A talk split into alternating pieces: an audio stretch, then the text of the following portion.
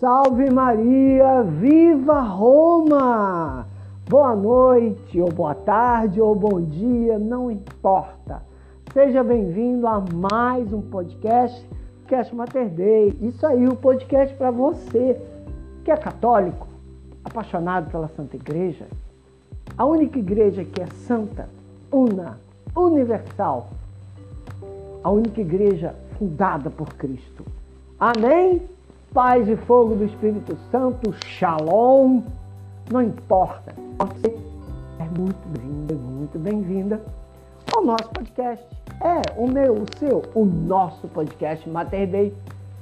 E hoje o nosso podcast vai continuar com aquela sobre Maria. Nós começamos títulos, vou voltar a falar de mais títulos e até títulos que poucas pessoas conhecem, como Nossa Senhora da Árvore, Nossa Senhora do Leite, Nossa Senhora de Nada e outros títulos diferentes. Mas hoje nós vamos falar de três assuntos.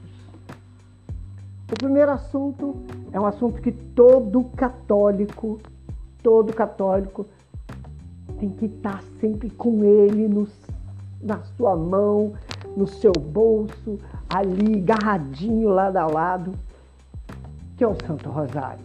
Hoje nós vamos falar sobre o Santo Rosário, isso mesmo. A gente vai falar sobre o Santo Rosário.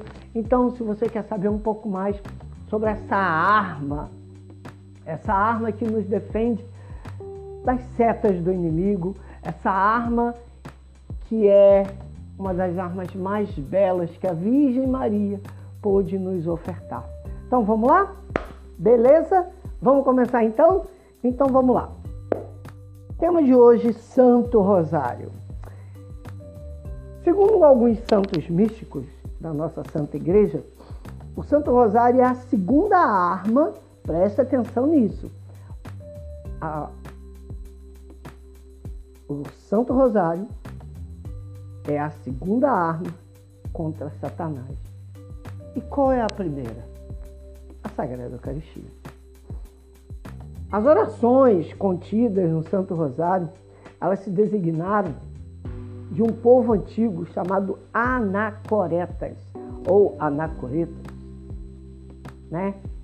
Esse povo contavam suas orações com minúsculas pedrinhas e com o tempo, essa prática do povo anacoreta de orar foi sendo adaptada e feita por outros povos. Mais ou menos no ano 328, 329 depois de Cristo, a própria Virgem Maria, presta atenção nisso, católico. Presta atenção nisso, católica. A própria Virgem Mãe apareceu para São Domingos de Gusmão, fundador da Ordem dos Dominicanos. Olha só, você tem ideia que o Santo Rosário foi entregue pela própria Virgem Maria ao fundador dos dominicanos, São Domingos de Guzmão. Você deve estar perguntando, tá bom, missionário? Quem é São Domingos de Guzmão? Eu vou te contar, pô. Eu vou te contar. São Domingos, ele era um homem bastante espiritual. Mas na época dele, a vivência das heresias do povo era muito frequente. E durante um dos momentos de deserto espiritual dele, ele resolveu se afastar né? Algo que todos nós já estamos acostumados a viver.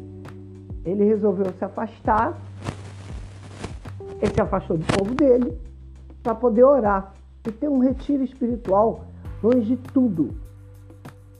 Depois de dias de jejum e oração e tal, e de pedir a intercessão da Santa Mãe de Nossa Senhora pelo povo, depois de um tempo, a própria Virgem Mãe o encontra iam dar um terço montado e lhe pede fidelidade para rezar.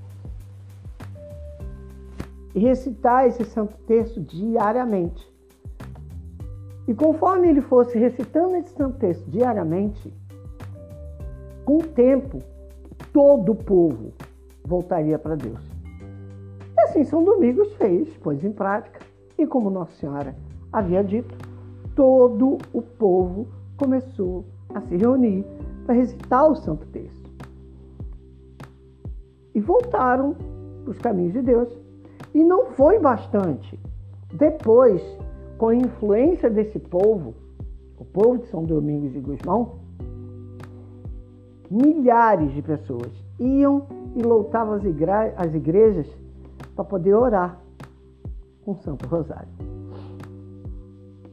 Só que isso nos prova uma coisa: que a santa devoção do Santo Rosário e a Virgem Mãe de Deus são de procedência divina. E o que, que isso quer dizer?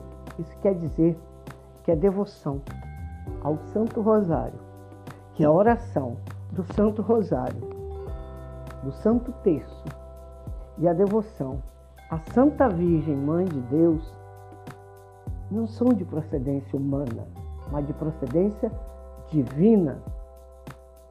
E não bastando São Domingos de Gusmão, teve vários papas, alguns santos, que também tinham essa devoção ao Santo Rosário e automaticamente a Virgem Maria.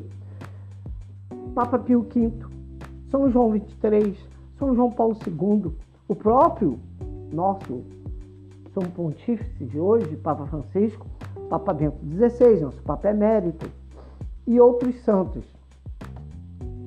Eles tinham essa devoção, né? tinha esse, esse carinho ao Santo Rosário. O Rosário ele é uma oração de coletividade.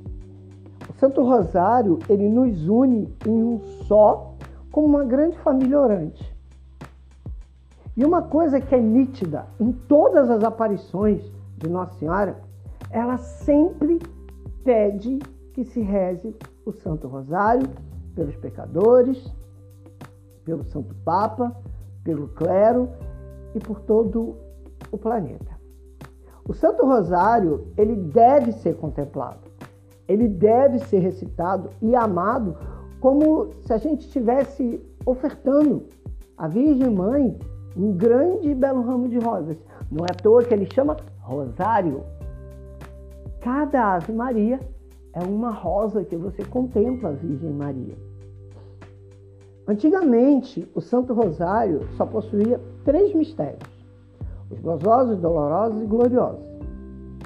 Mas durante o pontificado do nosso grande peregrino do amor, São João Paulo II, o Papa viu a importância de acrescentar os mistérios da luz, isso quer dizer, os mistérios luminosos e ficou na seguinte ordem. Você que não sabe rezar o terço, não sabe rezar o rosário, anota aí.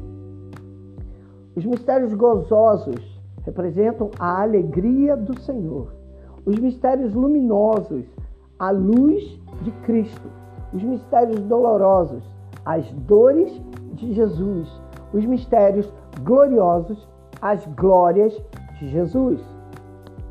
Vou repetir quatro mistérios: mistérios gozosos, alegria do Senhor, mistérios luminosos, a luz de Cristo, mistérios dolorosos, as dores de Jesus, mistérios gloriosos, as glórias de Jesus.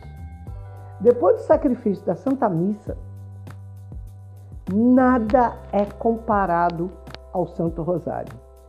Por quê? Porque o Santo Rosário é um instrumento memorável de batalha contra o demônio. Isso quer dizer o quê? Quer se afastar do mal, reza o Santo Rosário. Quer fugir do pecado, reza o Santo Rosário. Quer se afastar das obras do mal, reza o Santo Rosário. O, o, o rosário, ele é um instrumento de salvação dado pelo próprio Deus e a Virgem Mãe. E aprenda, todo aquele que reza o Santo Rosário, que contempla os mistérios com fervor, amor e fé, não vai para o inferno. dá para entender se você tem o costume de rezar o rosário, o terço, todo santo dia, da forma correta, contemplada, a própria Virgem Mãe promete que aquele que reza o terço ou o Santo Rosário não vai para o inferno. Olha o peso que tem a oração do Santo Rosário. O próximo tema que eu quero compartilhar com vocês, nós já falamos sobre o Santo Rosário. Todos os temas que vão ser compartilhados hoje têm relação com o tema passado, a Virgem Maria.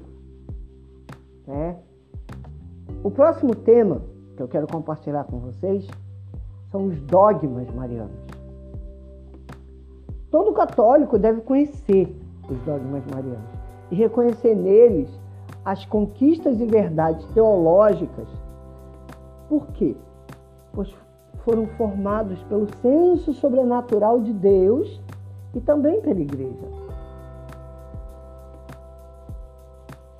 Às vezes você pode estar perguntando assim: poxa, mas eu nunca vi nada sobre dogma mariano na Bíblia. Existe dogma mariano na Bíblia? Eu te respondo: sim e não. Estar assim: poxa, agora complicou minha cabeça, missionário. Como que pode estar e não estar ao mesmo tempo? Vou explicar, pequeno gafanhoto. Os dogmas estão nas Escrituras. Porém, entretanto, não de forma clara. Estão na Bíblia? Sim, mas demorou um tempo para que a igreja os definisse. Os dogmas marianos exultam Maria, mas na sua insignificância, diante da grandiosidade e soberania de Deus. Eu vou repetir, presta atenção. Os dogmas marianos exultam Maria. Exultar não é adorar. Mas, porém, entretanto, todavia, na sua insignificância, diante da grandiosidade e soberania do Todo-Poderoso, de Deus, o seu infinito. por intermédio de nós, que somos seres insignificantes, que Maria é reconhecida como mãe dos pobres. Toda luz de Maria não a pertence. Toda graça refletida em Maria não a pertence. São reflexos da grandiosidade que é Deus todo aquele esplendor que nós vemos em Maria são reflexos da, da grandiosidade que é nosso Senhor, que é Deus. Palavra dogma é tirada do grego. Ela significa decisão tomada junta. Dogma, decisão tomada junta. Os antigos padres da igreja diziam que a palavra dogma é o conjunto dos ensinamentos. Então você pode dizer que dogma é uma decisão tomada junta que é o conjunto dos ensinamentos. Você vai juntar o significado do grego mais o que os antigos padres da igreja diziam. Você vai fazer um bem bolado, digamos, um bem bolado. Os dogmas são as luzes no caminho da fé. Através dos dogmas marianos, é, nos torna seguro. Nós nos tornamos seguros, pois esses dogmas são a manifestação de Deus do seu amor pela terra entendeu? É, é, vamos, vamos recapitular. Os dogmas são como se fossem, vamos comparar, um farol. Os dogmas são um farol que ilumina o caminho. Esse caminho é o caminho da fé, que nos torna seguros e, ao mesmo tempo, representa a manifestação de Deus. A manifestação de Deus por seu amor por cada um de nós. O sentido do dogma na linguagem atual diz que é um magistério ordinário e universal. Então você tem três especificações do que é dogma.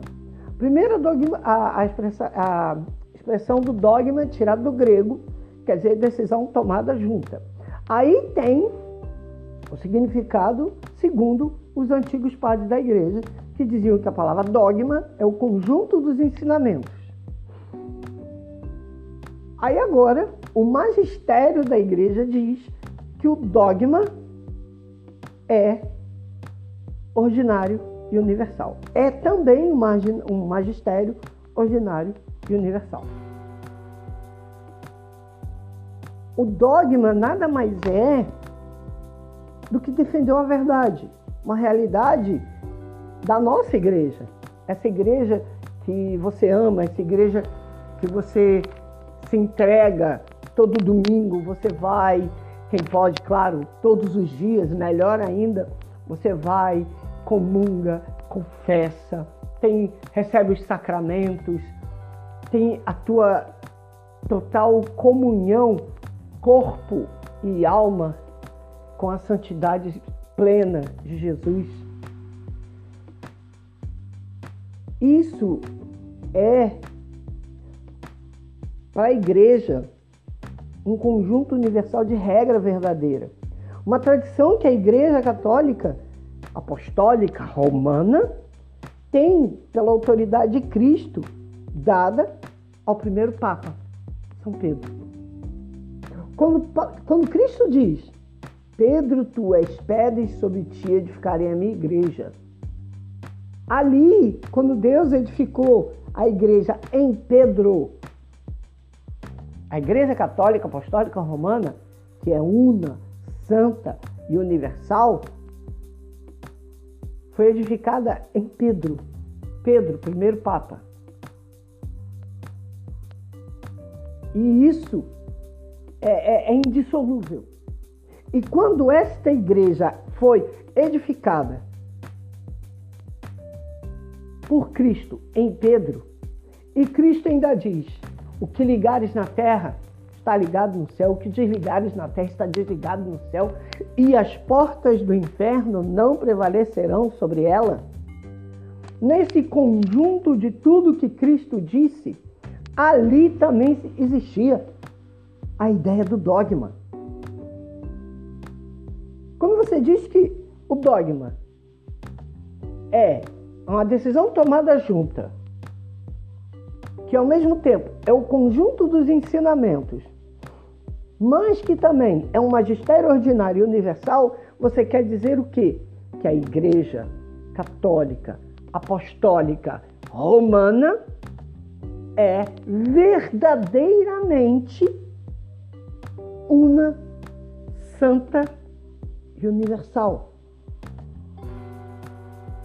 Quando Cristo edificou a igreja em Pedro,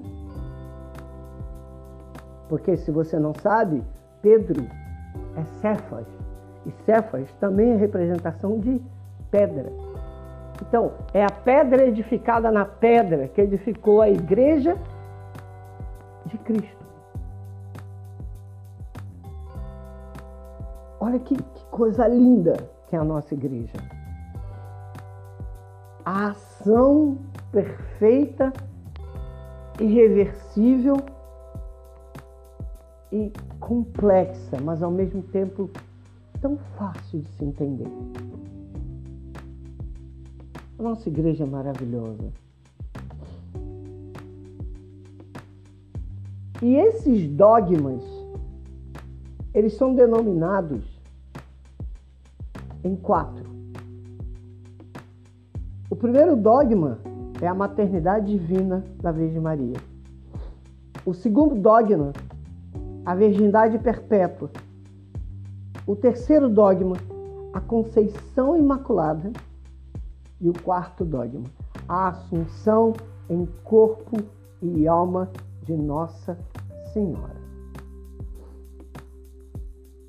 Quando nós dizemos que Maria viveu a maternidade divina, nós dizemos que Maria é mãe de Deus. Ou, nós podemos dizer, Teotocos. E de onde que saiu essa ideia de maternidade divina? No dia 22 de julho de 431, aconteceu o concílio de Éfeso, onde foi definido que a Virgem Maria era Teotocos, isto é, mãe de Deus. Segundo a teologia cristã, a maternidade divina de Maria é a peça mestra de tudo. A maternidade divina da Virgem Mãe é a peça mestra de tudo. Calma que vem mais. No segundo dogma, a virgindade perpétua, no concílio de Latrão, no ano de 649, foi promulgada pelo Papa Martim I que a virgindade perpétua de Maria é um dogma da Igreja. A maternidade divina, Teotocos, mãe de Deus, foi estabelecido que a maternidade divina de Maria é a peça mestra de tudo. Já na virgindade perpétua, foi estabelecido que é um dogma da igreja. Aí nós vamos para o terceiro dogma, a Conceição Imaculada. Em 8 de, em 8 de dezembro de 1854, foi definido pelo Papa Pio IV, se eu não me engano, como dogma da Igreja a Conceição Imaculada de Nossa Senhora. Também foi nessa época que um padre teólogo muito conhecido, que hoje é beato, Dom Scotus, defendeu o dogma da Conceição Imaculada de Maria. E o mais interessante é que essa defesa dele passeou na redenção preventiva de Jesus. No YouTube, se eu não me engano, tem um filme do Beato Dom Scotus. O Beato Dom Scotus era um, um, um frade franciscano que confrontou outros teólogos sobre a Conceição Imaculada da Virgem Maria. E ele conseguiu provar, através da redenção preventiva de Jesus, que a Conceição Imaculada de Nossa Senhora existia e era concreta. O que nos direciona ao quarto dogma. A Assunção de Maria em corpo e alma. Em 1 de, de, em 1 de novembro, desculpem, de 1912, o Papa Pio XII afirma em sua bula papal que depois de seu tempo de vida, Maria foi assunta. Eu queria abrir um parênteses. Existe uma diferença em assunção e ascensão. Ascensão é quando o indivíduo próprio, próprio ascende a um lugar. Cristo, próprio Cristo, ascendeu ao céu por vontade própria ele quis. Maria foi assunta ao céu. Isso quer dizer, não foi pela vontade dela, mas sim pela vontade do Pai, pela vontade do Cristo, que a levou assunta, em assunção. É essa diferença que existe. Ascensão, ser elevado por conta própria, Assunção, ser elevada por terceiros. Vamos lá. Maria foi assunta em relação perfeita com o corpo santificado pela graça e íntegra de corpo e alma. Bom, o que quer dizer isso? Que com a soma de todos os outros dogmas marianos, o resultado final não poderia ser outro a não ser um corpo santificado pela graça, intocado pelo pecado original, sendo assunto íntegro de corpo e de alma para o céu. Não é difícil de entender. Não é difícil de entender. Se você tem, você mal comparando, você é Cristo. Viveu um amor incondicional com sua mãe na terra. Você ascendeu ao céu. Você não quer que sua mãe se encontre com você? seria um egoísmo muito grande. E é isso que os nossos irmãozinhos têm que entender. A Assunção de Maria é real, porque até hoje não se encontrou túmulo ou corpo. E não vai encontrar. É isso. Será que é tão difícil? de se captar algo tão simples.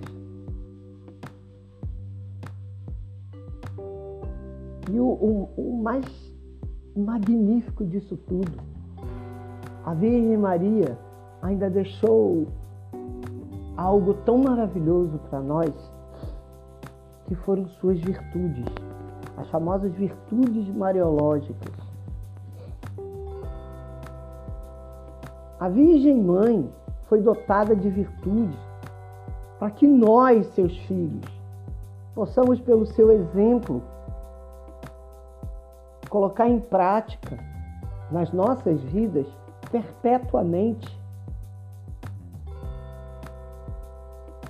Após nos encontrarmos profundamente em total comunhão com Deus, o provedor de todas as virtudes. A Virgem Maria deixou virtudes para que nós possamos colocar em prática. A virtude da humildade, do amor, da fé, esperança, castidade, pobreza, obediência e paciência.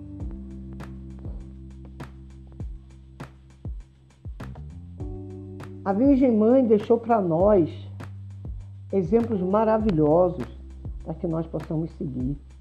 Lembrando que essas virtudes não são dela, são reflexos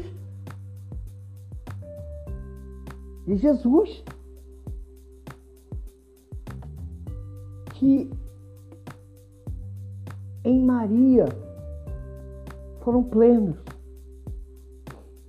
É possível notar que, através da virtude da humildade, que a Virgem Maria se mostra totalmente entregue à servidão por amor a Deus.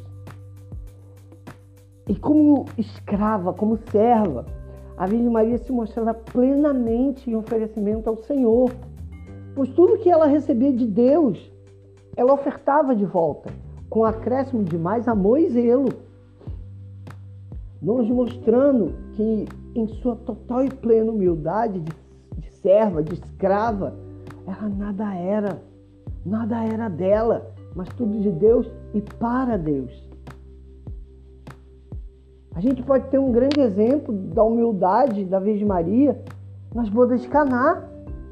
A Virgem Maria era convidada para a festa, mas pela humildade de serva, ela estava no local, no local certo, na hora certa. E quando ela viu que o vinho tinha terminado,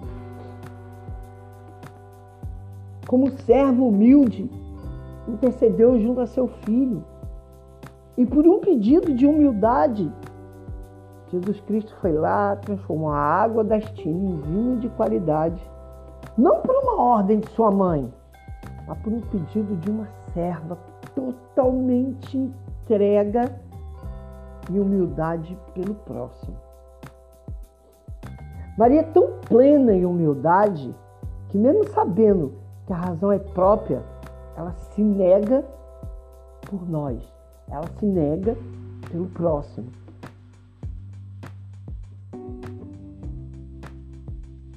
A Virgem Maria é tão plena que a maior de todas as virtudes de Deus e uma das mais difíceis de se expressar por nós hoje em dia, pelo próximo. Maria viveu até o último momento o amor. O amor ao próximo, que ela cumpriu plenamente esse preceito tão belo e virtuoso. Com amor de mãe pelos discípulos, assim como ela fez por Cristo, ela cuidou, aconselhou e os manteve firmes e unidos como uma grande família. Esse amor de Cristo que Maria possuía perfurou o seu coração e se tornou pleno em todo o seu ser. O amor de Deus, o amor de filho, o amor do condenado, o amor do Salvador. Quando você ama Deus, com o exemplo daquela que o amou plenamente, você se deixa que este amor belo, completo, puro, te transpasse e possa se completar no próximo. Quando, quando nós amamos e temos a chama do amor, o amor verdadeiro, nos consome por completo diariamente. E é simples que isso haja. É muito simples. Basta querer e ter o peito aberto. Assim como Joel 3,12.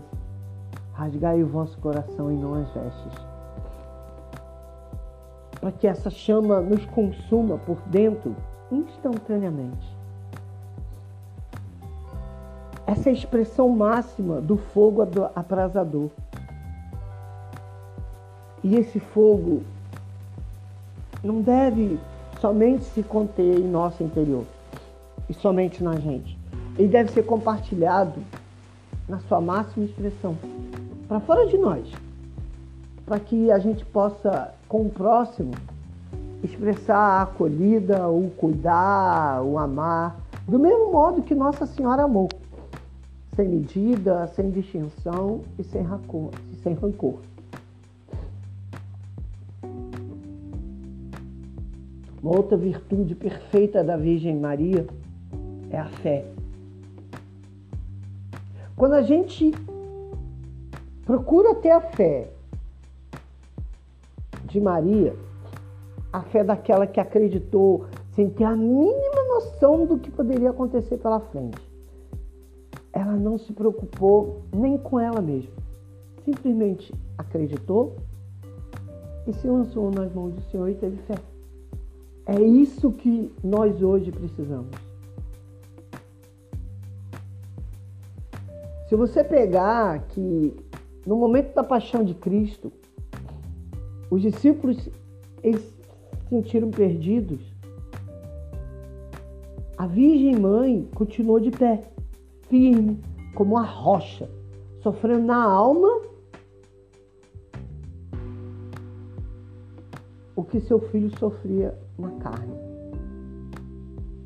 A Virgem Mãe teve fé, acreditou em tudo que seu filho tinha dito e se deixou conduzir sua alma. Isso é ter fé. Existe um livro que eu até já li, estou querendo muito ler de novo, que eu aconselho que leiam, é o Evangelho Apócrifo da Virgem Maria. É um livro que se encontra em qualquer livraria católica, você consegue achar. É o Evangelho Apócrifo da Virgem Mãe. Nesse Evangelho, a Virgem Maria escreve cartas para o apóstolo João, contando toda a sua vida. Desde quando era pequena até o momento em que ela sente que o seu momento de se encontrar com Cristo chegou. E é maravilhoso quando você lê esse livro e vê tudo o que é dito na Bíblia sobre Cristo, sobre os três anos de ministério de Jesus, você vê pelos olhos da Virgem Mãe. Você consegue ler nas cartas e sentir o que ela descreve naquelas cartas. E uma das coisas que é nítido naquelas cartas é a, a esperança que a Virgem Mãe tem. E é algo que é nítido. Não existe esperança se não tem fé no nosso coração. A esperança ela só é firmada na fé, assim como foi com a Virgem Maria. A Virgem Mãe, ela demonstrou essa esperança em sua vida pura e virginal. A inocência da Virgem Maria anda lado a lado com a esperança. Algo que hoje muitos de nós não temos mais. Esperança. Que através do exemplo da Virgem Maria, nós possamos ter esperança na ação de Deus sobre nossas vidas. Uma outra virtude de Maria é a sua castidade. Nós, filhos, filhas de Maria, consagrados à Virgem Maria, você que é consagrado, consagrado, ou você está prestes a se consagrar, está lendo o Tratado da Verdadeira Devoção a Jesus por Maria, com Maria e em Maria, você tem que entender, consagrado, futuro consagrado, futura consagrada, que nós somos chamados a viver a castidade, Maria. E essa castidade é para ser vivida na alma, sendo expressada no corpo. E o mais interessante, interessante é que na castidade que Maria viveu, Deus nos mostra e nos dá um exemplo que Maria, como um ser humano, como nós o somos, se manteve totalmente consagrada a Deus. Mesmo depois de casada com São José. Sendo que os dois, tanto ela, Virgem Mãe, como ele, São José, patrono da Igreja Católica, se mantiveram castos e consagrados a Deus depois do casamento e do nascimento do menino Jesus.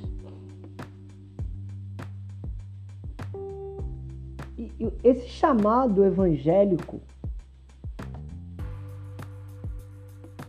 esse chamado evangélico, por que evangélico? Porque em relação aos evangelhos, que nós temos a castidade, é um teor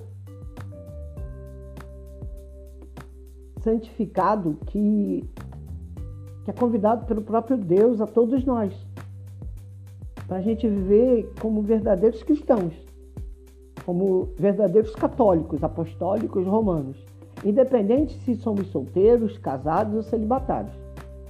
Antes de qualquer coisa, a castidade é um estado de liberdade da alma. Se você não vive a castidade, independente de ser casado, solteiro ou celibatário, a castidade da alma, este é o momento Pois, como eu mesmo disse, a castidade é um teor santificado que é convidado por Deus todos nós. Pois um verdadeiro cristão católico, apostólico, romano, antes de qualquer coisa, ele deve entender que a castidade é um estado de liberdade da alma, é um estado de espírito. A castidade é um estado de espírito. É uma interpretação perfeita de uma alma que é ligada a Deus em total comunhão.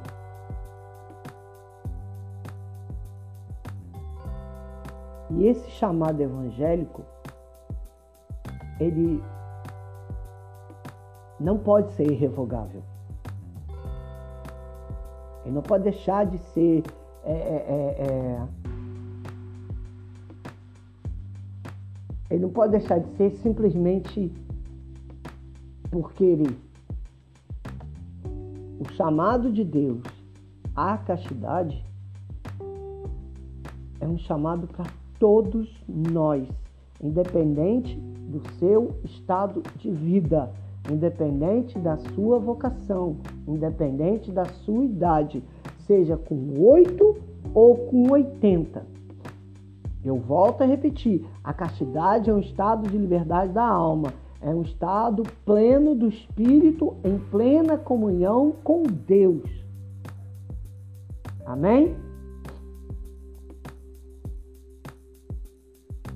A sexta virtude da Virgem Mãe é a pobreza. Quando a gente fala que a pobreza é uma virtude, você não pode confundir com a pobreza financeira. Não é essa pobreza. Não é a pobreza de não possuir nada na vida. Isso é um erro enorme de interpretação. É claro que, se for necessário, para o seu crescimento humano e espiritual, é uma prática que nos livra de muito pecado. Mas a pobreza aqui, descrita como virtude mariológica, é para o crescimento espiritual. Ser pobre de espírito é ser sedento pela riqueza espiritual de Deus. É quando você se desprende por completo de si próprio e se rende por mais completo ainda ao agir de Deus na sua vida.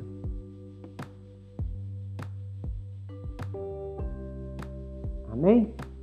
E, e esse, essa pobreza, a Virgem Mãe viveu com total maestria.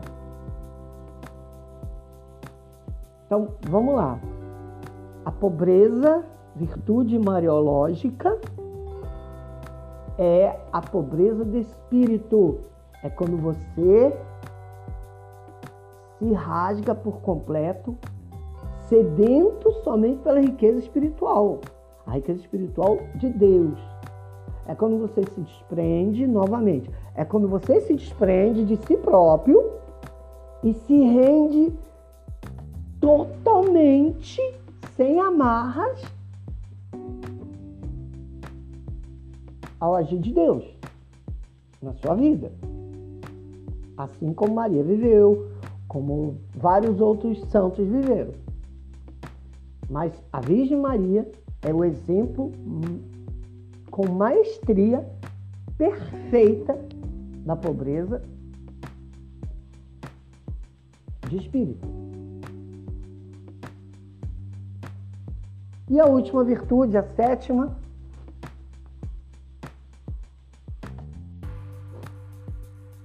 E a última virtude, e a sétima, desculpe que deu um probleminha aqui, é a obediência e paciência.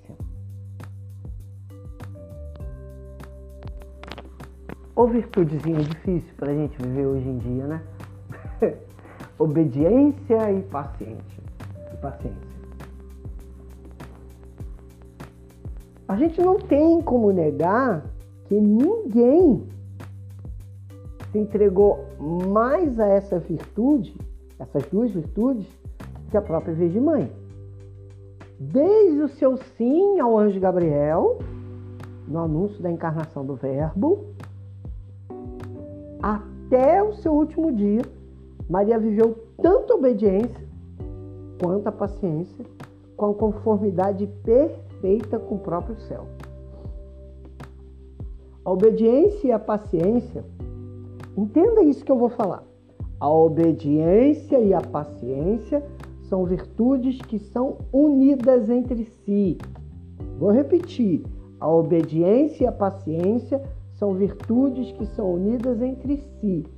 Por quê? Porque elas são necessárias para que você tenha uma vida cristã, católica, apostólica, romana plena. Vou repetir. A obediência e a paciência são virtudes que, unidas entre si, são necessárias a um extremo incontável para que você tenha uma vida cristã, católica, apostólica, romana, consagrado, religioso, sacerdote, leigo consagrado, não importa. Que você tenha uma vida cristã plena. Amém? Acho que deu para entender, né? Nessas sete virtudes, a gente sabe que algumas a gente tem uma certa dificuldade. Ah, eu não sou tão paciente. E eu